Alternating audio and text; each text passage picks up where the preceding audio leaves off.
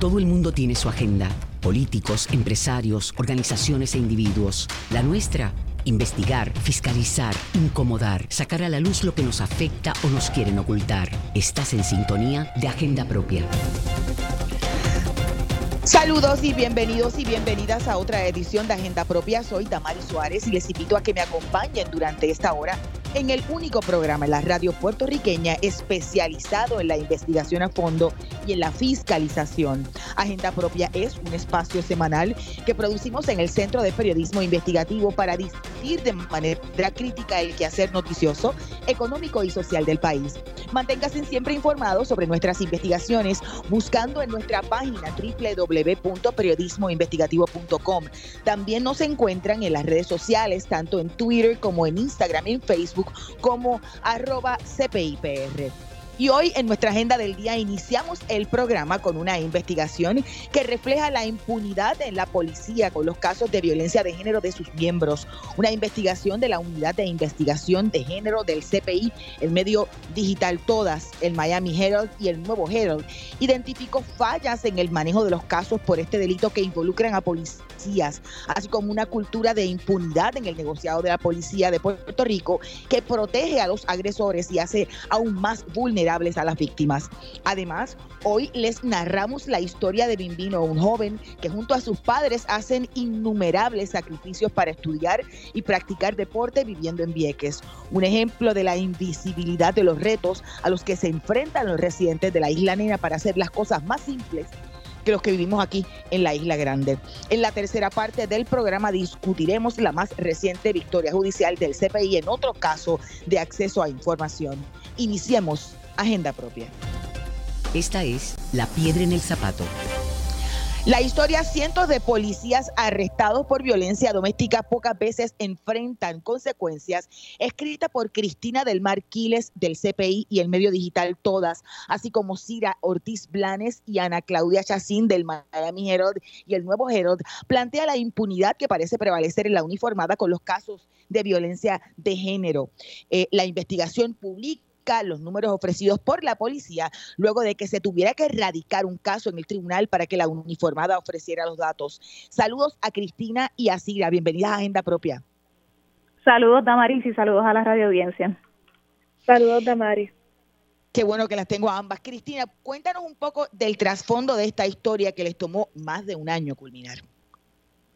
Bueno, pues la realidad es que está adentrarnos en el tema del manejo de la violencia de género que involucra a policías como perpetradores fue una propuesta de la colega eh, Cira Ortiz Blanes, yo creo que ella lo puede explicar mejor que yo, pero ella había identificado que las fallas en el manejo de este tema eran recurrentes en los informes del monitor en una preinvestigación que, que había hecho y le hizo la propuesta al, al CPI de, de adentrarnos, de, de investigar mejor esto. No sé, Cira, si quieres abundar sobre, sobre el trasfondo de la historia. Eh, sí, eh, me, parece bien. Eh, sí, pues tras eso, pues yo, pues conectamos eh, Cristina eh, del Mar y yo para trabajar ese tema, ¿verdad? Cristina, pues trabaja estos temas hace mucho tiempo.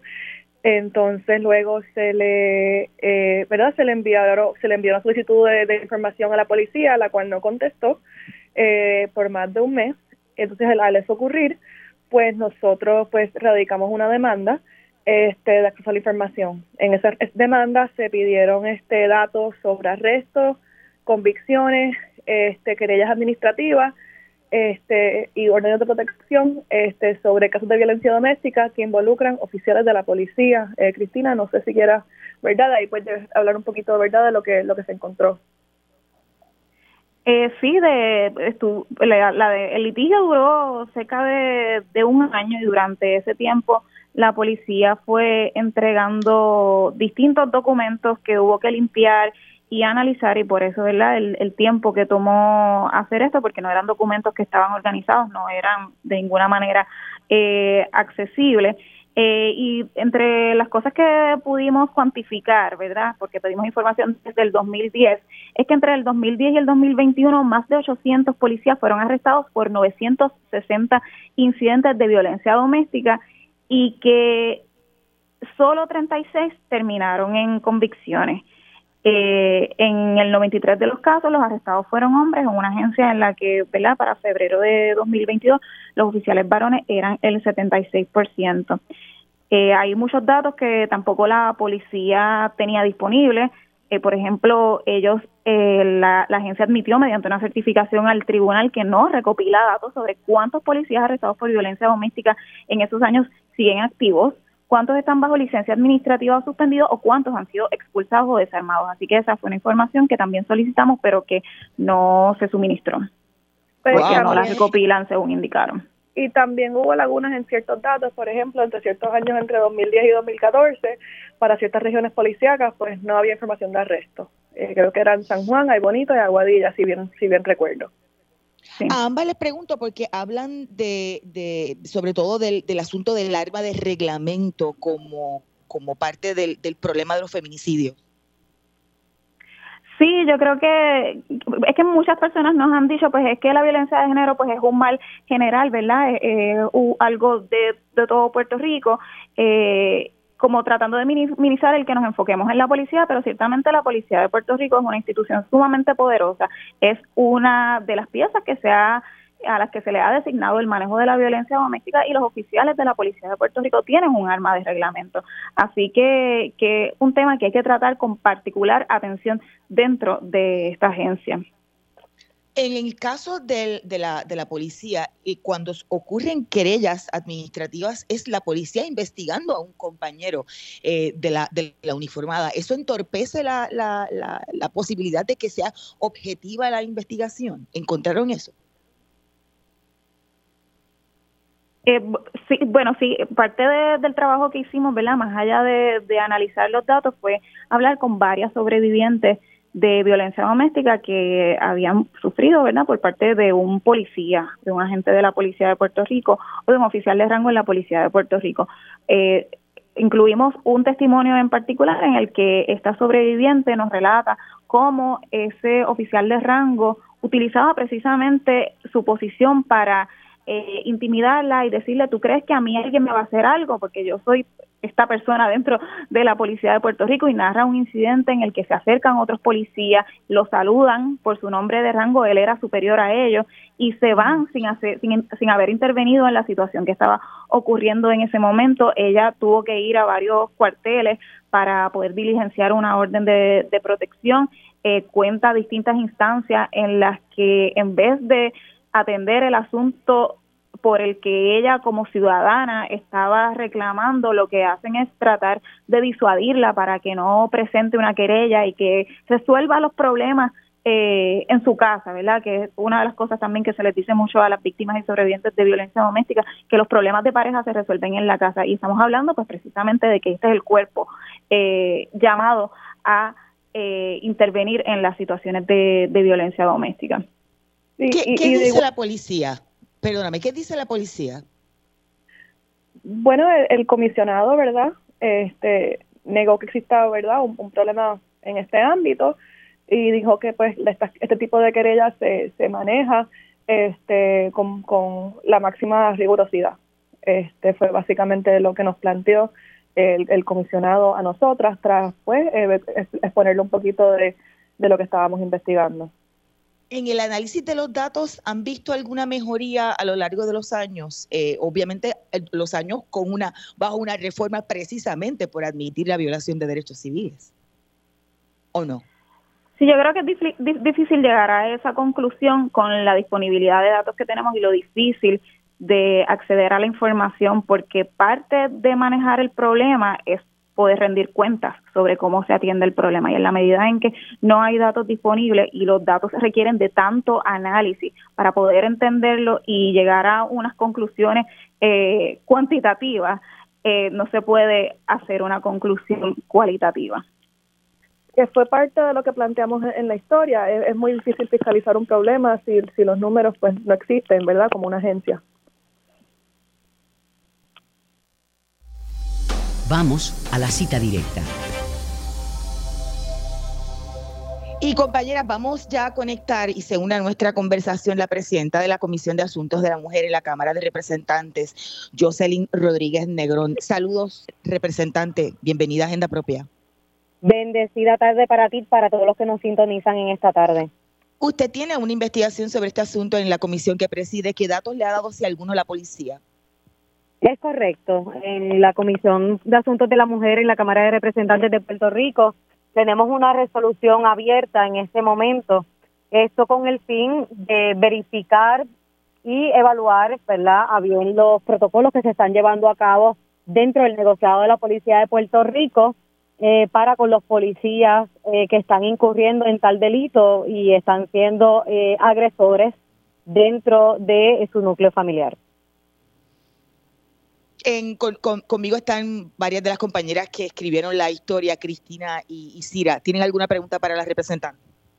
Sí, saludos, representante. Usted saludos para sabía que, también.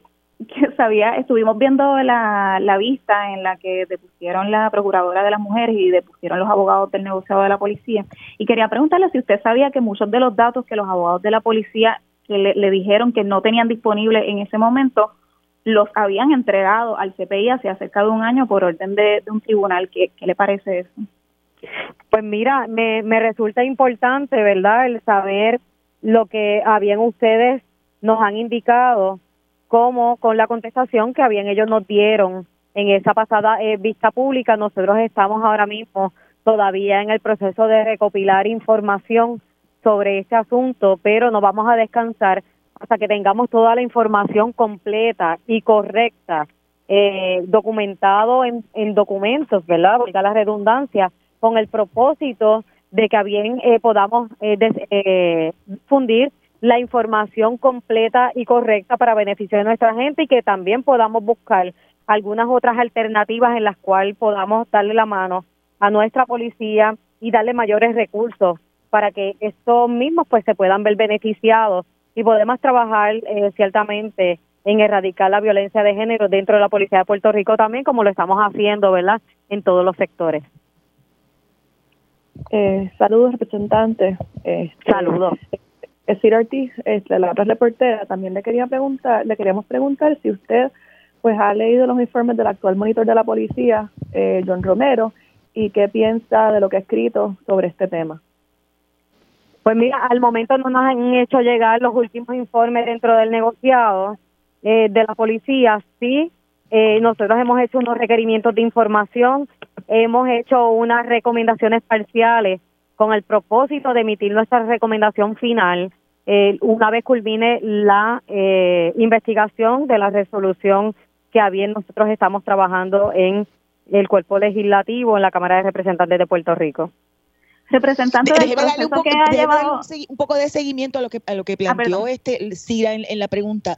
Eh, eh, ¿cómo, ¿Cómo es posible que tengamos estas estadísticas que se tiene con un monitor y una policía bajo una reforma? ¿Entiende que el tribunal está haciendo su labor de intervenir y provocar que se cumplan con los derechos civiles en la policía y con lo que dice la reforma? Mira, hay, hay, algo que me preocupa a mí, ciertamente, y es, y es algo que yo le, le expuse a ellos y es el que los mismos policías son los que investigan a otros policías, la misma policía de Puerto Rico. Yo entiendo que eso no es un proceso que se debe llevar de esa forma, necesita ser un poco más transparente y desvincular, ¿verdad?, a aquellas personas que son los investigadores. Eh, porque pues puede existir algún cierto afecto de un policía con el otro, quizás son buenos compañeros, llevan mucho tiempo trabajando y eh, quizás el proceso no se lleva a cabo como debe de ser una de las cosas que yo le recomendé a la, a la teniente coronel Aime Alvarado es el que se pueda desvincular completamente y quien investigue estos casos sea un ente externo a la Policía de Puerto Rico. Sí, en la línea de lo que planteaba Damaris, eh, representante, yo quería saber qué nos podía adelantar de ese informe que está preparando la, la comisión y cuál debería de ser el resultado de esa gestión, cuáles serían los próximos pasos yo entiendo que una vez culmine verdad eh, el resultado de la investigación que es para conocer finalmente los protocolos ya se les solicitó detalladamente cuál es el protocolo que ellos llevan una vez eh, tienen un caso de algún agresor dentro de, de, su núcleo familiar verdad que ha incurrido en actos de violencia doméstica. Nosotros estamos trabajando con eso y a bien vamos a emitir nuestras recomendaciones una de nuestras recomendaciones es la que ya le dije que sea un ente externo como también identificar si en efecto ellos necesitan algún tipo de apoyo eh, psicológico para eh, nuestras nuestros policías, que se le puedan eh, otorgar mayores adiestramientos de cómo manejar sus emociones y otros adiestramientos adicionales. Eh, es poder brindarle los recursos y que a su vez se puedan capacitar de una forma más continua, no cada dos años como ellos le exige la ley que se tienen que capacitar, aunque ellos puedan recibir, ¿verdad? Por otro por otra área, ¿verdad? O por otros recursos de forma voluntaria que vayan a brindarle eh, algún tipo de taller sobre la violencia doméstica. No es lo mismo, no es lo mismo que exigir que lo tengan que tomar de forma compulsoria. ¿Las compañeras tienen alguna otra pregunta para representante? Eh, sí, representante, ¿para cuándo podría estar listo ese, ese informe, verdad? ¿Cuándo podrían estar tomándose acciones concretas sobre el tema? Pues mira, nosotros vamos a continuar durante el receso eh, ahora navideño que tiene la legislatura en el Pleno. Nosotros vamos a continuar con la redacción del informe y esperamos ahora que en el próximo, eh, la próxima apertura de, de la sesión legislativa, nosotros con gusto vamos a estar revelando los resultados del informe final y con gusto le podemos hacer llegar todos los datos a ustedes también. Gracias. Escuchaban a la presidenta de la Comisión de Asuntos de la Mujer en la Cámara de Representantes, Jocelyn Rodríguez Negrón. Y ahora conectamos con el ex monitor federal de la policía, Arnaldo Claudio. Saludos y bienvenido a Agenda Propia. Ah, muchísimas gracias, muchísimas gracias a usted y a todos los que nos están escuchando en el día de hoy. Me, me, gustaría que dijera cuál, cuál fue su experiencia con el manejo de la policía en casos de violencia de género cuando fue monitor federal de la policía. Bueno, eh, vamos a empezar con que el, el en septiembre del 2011, cuando el Departamento de Justicia Federal hizo su investigación en Puerto Rico, encontró graves faltas dentro de la policía de Puerto Rico. Pero cabe detalle que una de las de los anexos aparte que había eran precisamente este la problemática tan grande que tenía la policía de Puerto Rico en el caso de violencia doméstica dentro de la policía y fuera de la policía, no aceptando los casos de violación sexual. A todo esto, pues entonces yo tenía mi agenda como monitor federal y una de las cosas que hicimos inmediatamente fue establecer los protocolos para dentro y fuera de la policía.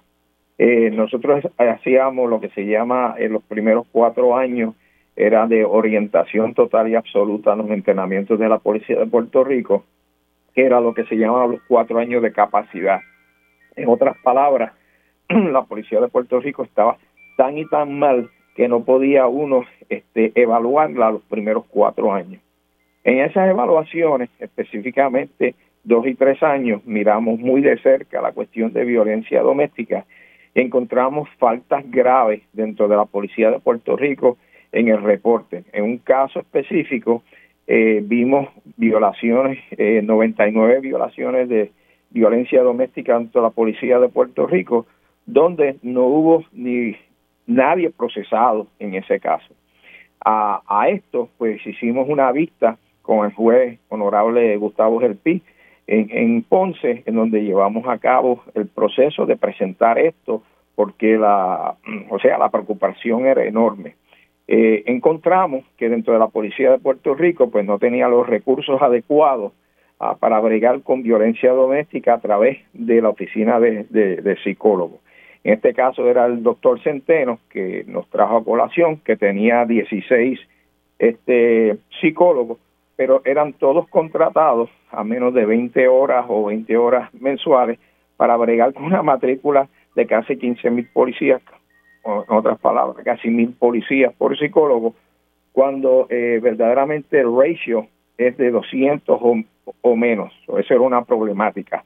Lo otro era que no tenían dinero para la contratación y hubo que hacer unos cambios enormes dentro del presupuesto de la Policía de Puerto Rico para llevar a cabo eso. Entiendo, y los otros días oí, que el número de psicólogos pues no ha, no ha, no ha, no ha avanzado, eh, continúa con, con, los, con la misma problemática.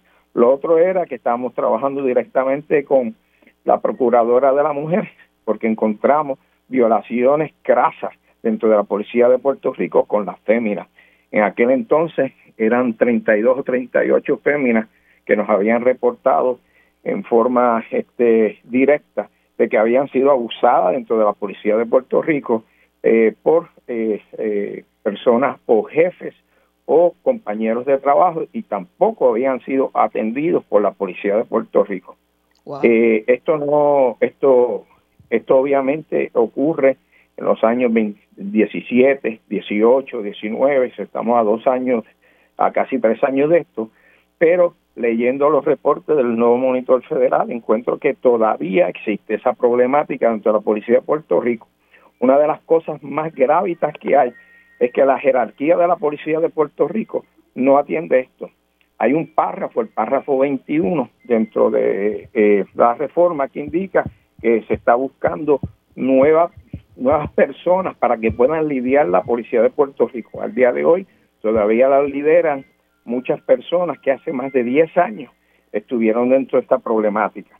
Además de eso, existen ciertas personas dentro de la legislatura de Puerto Rico que no apoyan la reforma de la policía y son obstáculos a la reforma de la policía, como lo es el senador Gregorio Matías, y dentro de la misma policía, el capitán González Montañez. Esos dos individuos, eh, como otros individuos que no apoyan la reforma de la policía, pues sencillamente será difícil para que esto continúe, porque independientemente de que haya un juez federal, que haya un monitor federal, si el gobierno de Puerto Rico no acepta la problemática de la policía de Puerto Rico en todo su esplendor, en todo su apogeo, pues entonces esto seguirá así y tendremos una policía eh, de caída en estos momentos, obviamente, con la cuestión de retiro digno, no tienen un plan de salud, no tienen recursos y no pueden eh. establecer lo que se llama the National Security, uh, you know, vision para Puerto Rico. Una señor, señor Claudio enorme. Sí. Saludos, sí. Este, ¿cómo se encuentra ex monitor? Le, le, queríamos hacer una preguntita que uno de, uno de verdad como eh, pues ya sabe, una de las cosas que identificamos eh, en la historia, eh, pues es que existe pues un problema de falta de estadística. Eh, Entre estos, pues, eh, pues, verdad, la policía admitió, mediante certificación de tribunal, este, que entre los años 2010 y 2021 eh, no nos recopilan datos sobre cuántos policías arrestados por violencia doméstica siguen activos, cuántos están bajo licencia administrativa suspendidos o cuántos han sido expulsados o desarmados. Eh, pues le quería preguntar, ¿verdad?, eh, ¿qué, opina sobre eso y, y, qué usted piensa, ¿verdad?, que se debe a eso. Sí. Eh, el, sistema, sí, el sistema de data de la Policía de Puerto Rico este, está obviamente en, serios problemas, puesto que el, lo que se llama el Chief Information Officer y todo lo que tiene que ver eh, con poder este, evaluar un sistema de información tecnológica que, eh, tenga este, eh, consecuencias positivas para la policía de Puerto Rico no existe. Casi todo lo se hace todavía en papel. Sea, aquí no se ve, sí, casi todo se hace todavía en papel. Este, y es, y es deprimente el ver eso porque si usted pide este alguna data pues lo que tiene que hacer un ajuste la persona que lo está haciendo entrar por un inbox de de 20 mil este, eh, pedazos de papel para poder llevar a cabo esta información además de eso los papeles son bien manipulados o sea eh, siempre y cuando no este esa información pues no perjudique a alguien. Le voy a hacer un buen ejemplo. Una de las investigaciones que yo hice cuando estaba, y todo esto obviamente es público, este, vi la acusación de 463 oficiales de rango eh, de, eh, de, de, supervisor, obviamente de capitán hacia coronel, y cuando uno ve este, la data que refleja que solamente tres personas de los 463 fueron acusados de, de cualquier cosa con, con violaciones que le dieron más que cinco días de, de o sea, de, de paga y sueldo y al otro se le dieron dos y al otro solamente una carta. So, eso continúa dentro de la policía y mientras no haya un sistema de data, donde no haya un sistema donde ellos seriamente vean lo que está sucediendo de la policía, como son los de uso de fuerza, como son los de la este, querellas administrativas, pues la policía no va a poder presentarle al pueblo de Puerto Rico eh, la problemática que tienen. Una de las cosas que nosotros siempre aludimos, y yo este, lo, lo apoyé, era que tiene que existir una, o sea, una organización eh, que pueda darle oversight a la policía de Puerto Rico, que no exista dentro de la misma policía. Porque si, eh, si, la misma policía es la que se autocritican, la misma policía es la que se autoevalúa y la, última, eh, la misma policía es la que toma las determinaciones de qué, qué va a hacer con algún individuo que ha cometido una falta grave, pues entonces eh, vamos a ver lo mismo de siempre y volvemos a los 20 años atrás, donde la policía pues campeaba por su respeto. Gracias, Claudio. Escuchaban al ex monitor federal de la policía, Arnaldo Claudio, de las compañeras Cristina del Mar Quiles y Cira Blanes. Ustedes pueden buscar la historia de Cira y de Cristina en periodismoinvestigativo.com. Además, en todas PR y en el miamiherald.com. Vamos a una breve pausa, pero manténgase en sintonía que al regreso hablamos sobre un adolescente viequense, los sacrificios que hace junto a sus padres para estudiar y hacer deporte. Un ejemplo de lo difícil que es la vida en la isla municipio. Usted escucha Agenda Propia. Agenda Propia regresa en breve. Ya regresamos con Agenda Propia. Así es, estamos de regreso en Agenda Propia, el programa producido por el Centro de Periodismo Investigativo. Soy Damari Suárez y como siempre les recuerdo buscar nuestras historias en periodismoinvestigativo.com, en las redes sociales del centro, así como en el portal loschavosdemaria.com. La historia que lleva como título El jonrón de un estudiante atleta de la Isla Nena, escrita por José M. Encarnación Martínez, nos cuenta los mil y un sacrificios que hace un adolescente pelotero que vive en Vieques para poder estudiar y practicar deporte. Los sacrificios de Bimbino y su familia nos hacen entender las vicisitudes que pasan los viequenses, incluso para las cosas más básicas. Ya conectamos con José, bienvenido a Agenda Propia. Saludos, Damari, contento de estar contigo y con los escuchan. Quizá un poco para que nuestros amigos de Agenda Propia entiendan, eh, eh, háblanos un poco de, ese, de este estudiante, de este jovencito y estos sacrificios que muy bien relatas en la historia. Pues básicamente esta es la historia de un jovencito de 15 años residente en el barrio Esperanza de Vieques que estudia en el albergue olímpico de Salinas, eh, específicamente en la Academia de Béisbol del albergue olímpico de Salinas, y que semanalmente eh, él y su familia eh, hacen todo lo posible por transportarse ¿verdad? De, de Vieques hasta Salinas, donde él pernocta entre lunes y jueves eh, pero que luego los viernes o los jueves en la noche él se transporta nuevamente hacia la isla Nena eh, para viajar nuevamente durante el fin de semana a la, a la isla Grande, donde también participa en diferentes equipos de pelota, activo en ligas, ¿verdad?, de su categoría, eh, que recorre, ¿verdad?, lo, lleva a moverse por diferentes municipios y, y pues es es un reto bien grande, ¿verdad? Manejar eh, esa responsabilidad, esa, esa, ese deseo de mantenerse activo en el béisbol al tiempo de estudiar en una institución especializada en el deporte eh, de béisbol. Eh, y a través de esta historia lo que buscamos es, ¿verdad? Poner sobre la mesa una realidad que no es exclusiva de Bimbino y su familia, porque hay otros jovencitos que que también estudian en, en el albergue olímpico, que pasan por estos mismos retos, pero que, que es, una, es, una realidad que, que, pasa por debajo del radar eh, y que hasta cierto punto ha sido normalizada por ciertos sectores que, que deberían estar desde una perspectiva de resolver muchos muchos asuntos eh, que, pues se han normalizado particularmente con el transporte marítimo eh, y, y, y, otros asuntos eh, que condicionan la vida de, las personas que residen en Vieques y de jovencitos que tienen el hambre, el deseo eh, de desarrollarse a través del deporte, interpretando el deporte ¿verdad? como una vía alternativa de desarrollo cívico-social. Y, es que la gente no se da cuenta, pero por ejemplo, juego de béisbol que termina, qué sé yo, a las 9, 10 de la noche, si es que termina a esa hora, o, literalmente choca con los horarios de las embarcaciones. Entonces hay, hay que hacer todo un entramado para poder llegar a, la, isla grande y, cumplir con, ¿verdad? con las responsabilidades.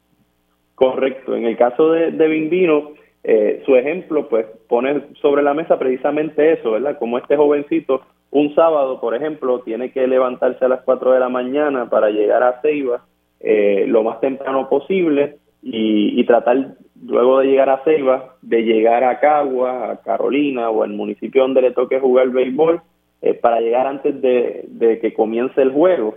Eh, y muchas veces en su categoría, eh, la mayoría de las veces se juegan dos partidos al día, así que están saliendo del parque alrededor de las 4 o 5 de la tarde. Y la última lancha para pasajeros, pues sale a las 7 de la noche hacia Vieques, así que eh, cuando le toca jugar en un municipio que está bastante alejado de Ceiba, pues se complica el panorama porque se condiciona incluso la estadía en la Isla Grande y eso pues agrava el, el, asunto de, asumir la misión de, ir a jugar béisbol a la Isla Grande. Y esto pues tratamos de exponerlo desde de la experiencia de Bimbino y su familia y lo que ellos, ¿verdad? han tratado de, de, manejar desde que descubrieron que, que el tiene deseo de jugar béisbol y de desarrollarse por esa vía. De hecho, este José, ya conectamos vía telefónica desde Vieques con el padre de Bimbino, Eddie Martínez. Saludos, bienvenido a Agenda Propia. Saludos, saludos, muy, muy buenas tardes. Qué bueno, primero me quito el sombrero ante los sacrificios que usted y su familia hace, eh, antes de cualquier otra cosa, pero me gustaría quizá un poco que, explicara eh, al, público de, Agenda Propia qué significa para usted hacer ese sacrificio y, obviamente ver jugar a, a Bimbino. Bueno, para mí es una, una satisfacción ver, ver a mi hijo jugar como, como pobreza en el, en el deporte porque este deporte a él le fascina. Y con él, pues, como te explico, eh, eh, eh, ver, ver sus ganas de progresar, pues a mí me dan más ganas de seguir, de seguir pues, este, ayudándolo, apoyándolo, apoyándolo hasta, hasta, hasta donde él decida llegar. José. Sí, yo, yo quisiera, ¿verdad?, que, que don Eddie compartiera lo que usted eh, no, nos explicaba cuando estuvimos allá en, en Vieques relacionado a, a cómo sería, ¿verdad?, una, una, cómo es básicamente la rutina de ustedes. cuando ustedes se levantan un fin de semana, eh, los retos que tienen que pasar en un día que, que puede resultar ya normal para ustedes, pero que para mucha gente que nos está escuchando, pues realmente desconoce cómo es esa rutina si puede compartir cómo, cuál es su perspectiva, ¿verdad? Desde, desde el día antes, lo que usted le dice a él, mira, mañana nos vamos a levantar a tal hora y cómo es el proceso completo. Claro, claro que sí, mira.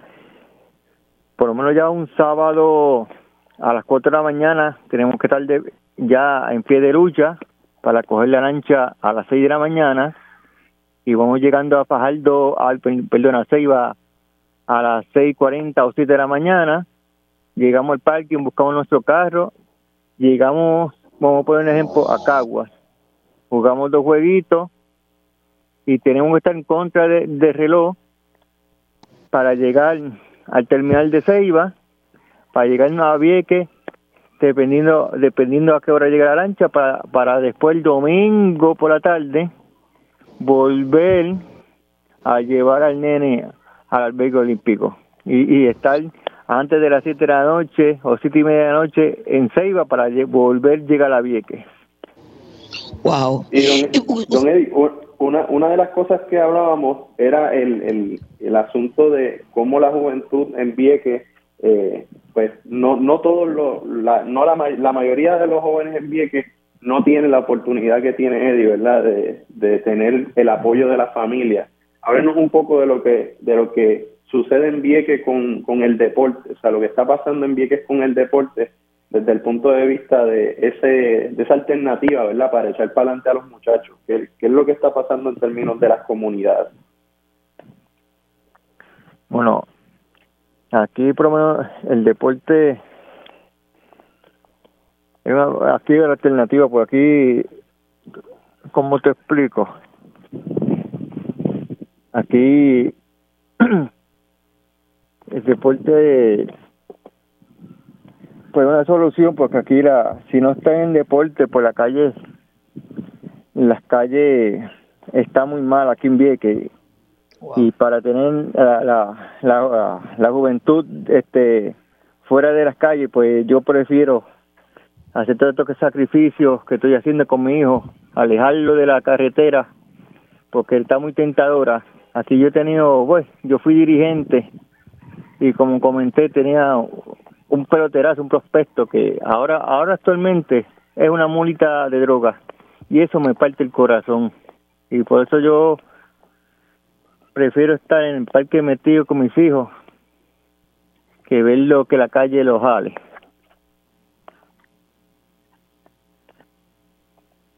Sí, mal. Sí, eh, eh, está esperando por si acaso tenía alguna otra pregunta. Don Eddie, hay muchos eh, bimbinos eh, como bimbinos, vamos a ponerlo así. Hay otros jóvenes así en, en, Vieques. ¿Y cuál sería su recomendación a ellos y a sus padres? ¿Qué les recomendaría? Me recomendaría que... ¿Qué, qué les recomendaría usted a ellos? ¿Qué consejo les daría? No, que se sacrifiquen por sus hijos porque ellos ellos van a ver la recompensa en un futuro. Tiene que darle tiempo a sus hijos, tiempo, tiempo a sus hijos. Gracias a ambos, que ya tengo que hacer la pausa. Escuchaban a José M. Encarnación, periodista del centro. Ustedes pueden buscar la historia de José en periodismoinvestigativo.com y a Eddie Martínez Piequense y padre de Bimbino, la historia que publica el centro. Vamos a una breve pausa, pero manténgase en sintonía. Al regreso hablamos sobre la más reciente decisión del Tribunal Supremo en un caso de acceso a información. Usted escucha Agenda Propia.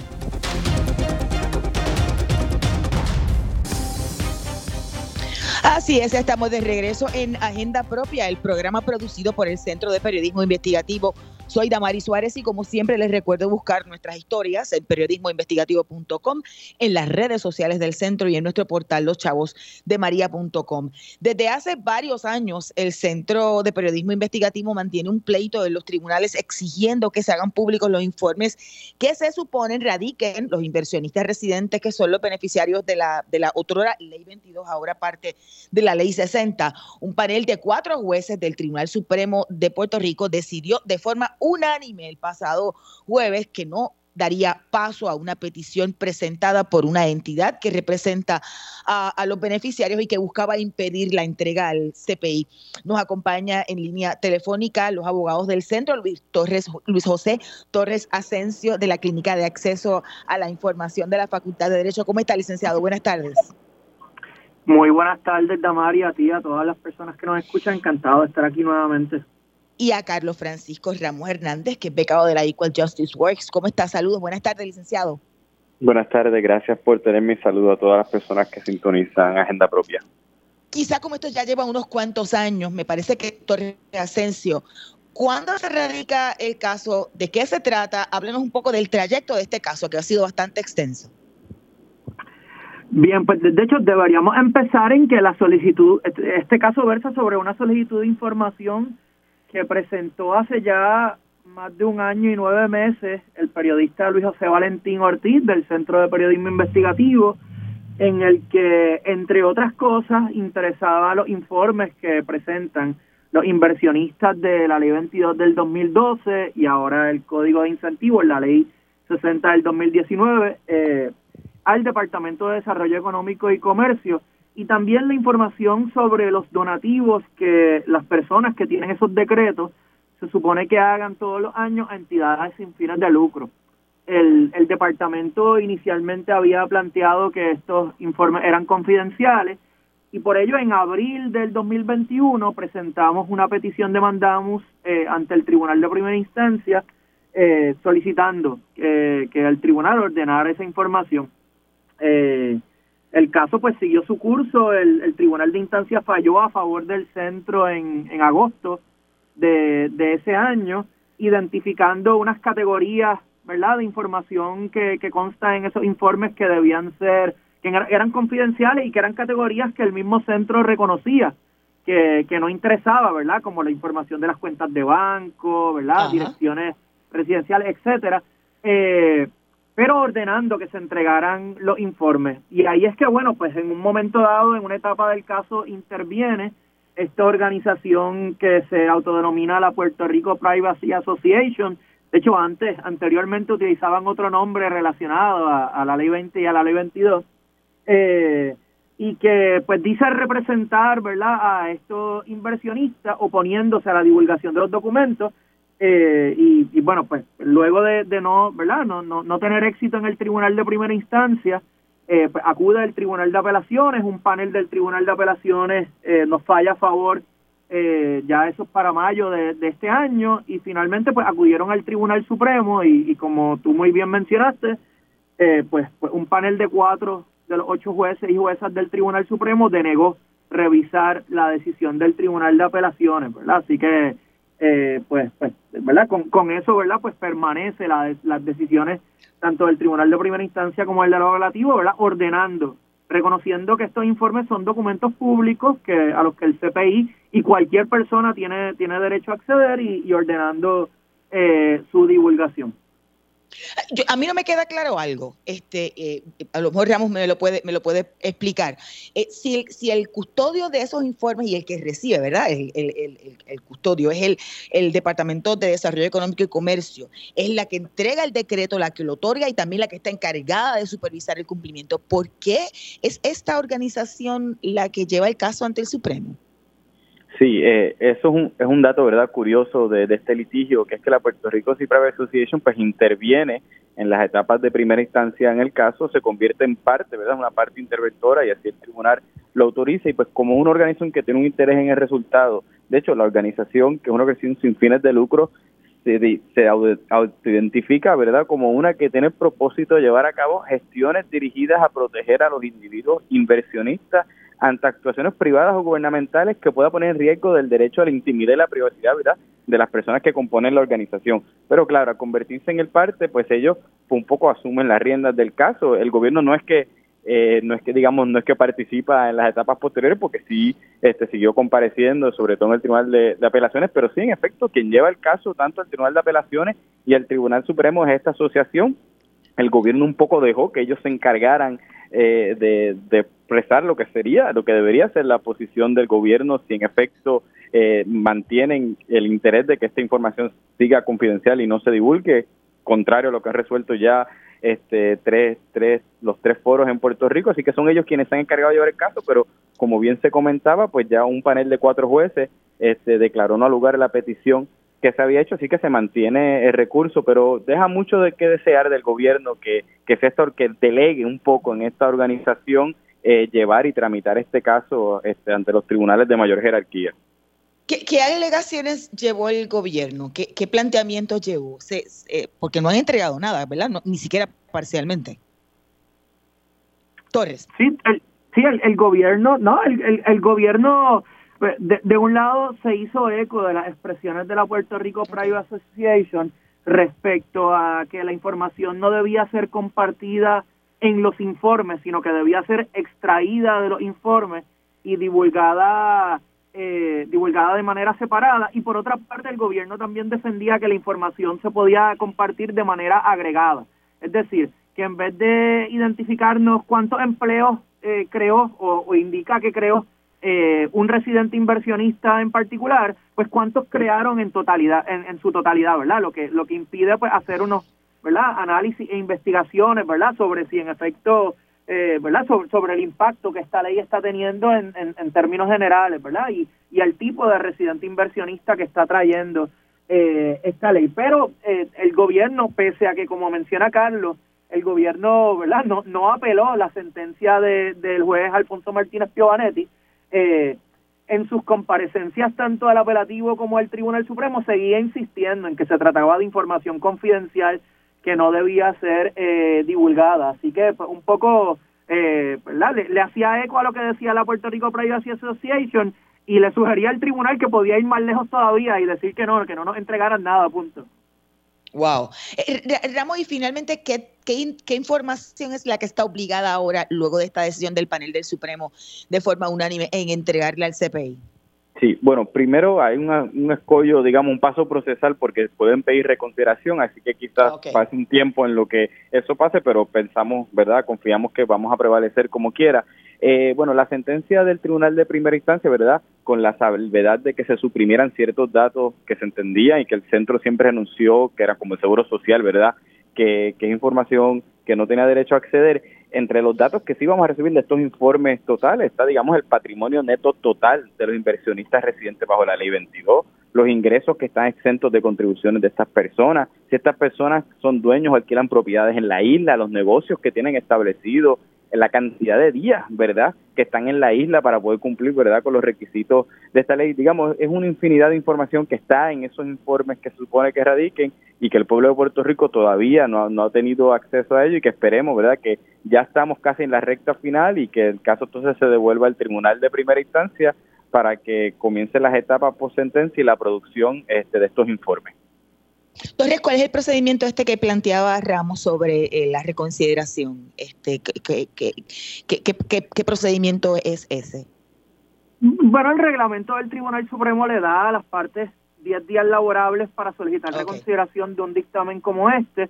Eh, eh, y de hecho tiene, tiene la oportunidad de presentar hasta dos solicitudes de reconsideración. Uno quisiera pensar que en un caso como este, en donde ya cuatro de los ocho jueces del Tribunal Supremo eh, se expresaron, o sea que, vamos, o sea, la, la parte que pide reconsideración no solo tendría que convencer a los otros cuatro jueces que no han votado, sino a uno de los que ya le votó en contra para que el tribunal decida intervenir en un caso como este. Uno quisiera pensar que pues que la cosa se movería, ¿no? A que el caso regrese al tribunal y que comience el proceso de divulgación, pero pues nada, o sea, eh, eso es un asunto que no controlamos, así que pero estamos confiados, ¿no? En que en que el proceso va a terminar eh, ¿verdad? Con, con una decisión favorable a no solo los intereses del Centro de Periodismo Investigativo, sino los intereses del país de fortalecer el acceso a la información pública y la fiscalización del quehacer gubernamental, sobre todo en un tema como este, ¿verdad? Que está en la boca de todos, eh, que, ¿verdad? Que, el propio Departamento de Desarrollo Económico y Comercio ha comisionado estudios para evaluar, ¿verdad? Si estas leyes, eh, la Ley 22, el Código de Incentivos y la, y la Ley 20 del 2012 han tenido el impacto ¿verdad? Que, que se anunció cuando se crearon eh, y que hay señalamientos, digamos, sobre otros efectos incidentales como desplazamiento de comunidades eh, y residentes de Puerto Rico y, ¿verdad? Y, encarecimiento del costo de la vivienda. Eh, ¿verdad? Y que se promueva la discusión pública sobre estos temas. Estamos confiados en que en que pronto vamos a tener información que nos permita fortalecer la discusión sobre esos temas. Y quizá un dato curioso, muy brevemente, Ramos, ¿por qué fue un panel y no la totalidad del, Tribunal Supremo? Bueno, en la, manera que opera el tribunal, que ahora está compuesto por, ocho jueces y juezas, ¿verdad? Una vacante que todavía no ha sido llenado, es que cuando se presentan los recursos, ¿verdad?, cerciorari, eh, que son discrecionales, ¿verdad?, que el tribunal decida si los acoge o no, pues primero los evalúa eh, un, un, panel, en este caso de, de, cuatro jueces, cuando está la mayoría se hacen de tres, y si ese panel decide, ¿verdad?, que le interesa expedir el recurso, atenderlo, pues entonces se lo recomienda al resto del panel para que entonces voten eh, la eventualidad de que se vaya a ver el recurso. Así que un poco, pues si hubiesen considerado eso, pues después se consideraba el pleno del panel, pero del saque de manera unánime, pues el panel de cuatro jueces que atienden esta primera etapa, eh, si decide o no ver el, el caso, pues decidió no verlo, así que como comentaba eh, Luis José fue un poco difícil, ¿verdad? Que, que en la reconsideración logré conseguir no solamente a los cuatro otros jueces que no participaron, sino uno del panel que, que yo lo atendió. Es un asunto, digamos, de las operaciones eh, del tribunal, ¿verdad? Con el volumen de recursos que se le presentan para revisar decisiones del Tribunal de Apelaciones. Gracias a ambos. Gracias a los abogados Luis José Torres Asensio de la Clínica de Acceso a Información de la Facultad de Derecho de la Universidad Interamericana y al también abogado Carlos Francisco Ramos Hernández, becado de la Equal Justice Works. Hemos llegado al final de esta edición de Agenda Propia, por lo que como siempre les recuerdo que busquen todas nuestras historias en periodismoinvestigativo.com. Además, allí pueden suscribirse a nuestro boletín para que reciban en su correo electrónico nuevas investigaciones y contenidos exclusivos del Boletín del Centro. En periodismoinvestigativo.com también pueden visitar nuestro kiosco virtual del CPI y adquirir con sus donativos nuestros artículos. También nos encuentran en las redes sociales, tanto en Twitter como en Instagram y en Facebook como arroba CPIPR. Gracias siempre por la sintonía. Los esperamos la próxima semana. Hasta aquí, Agenda Propia.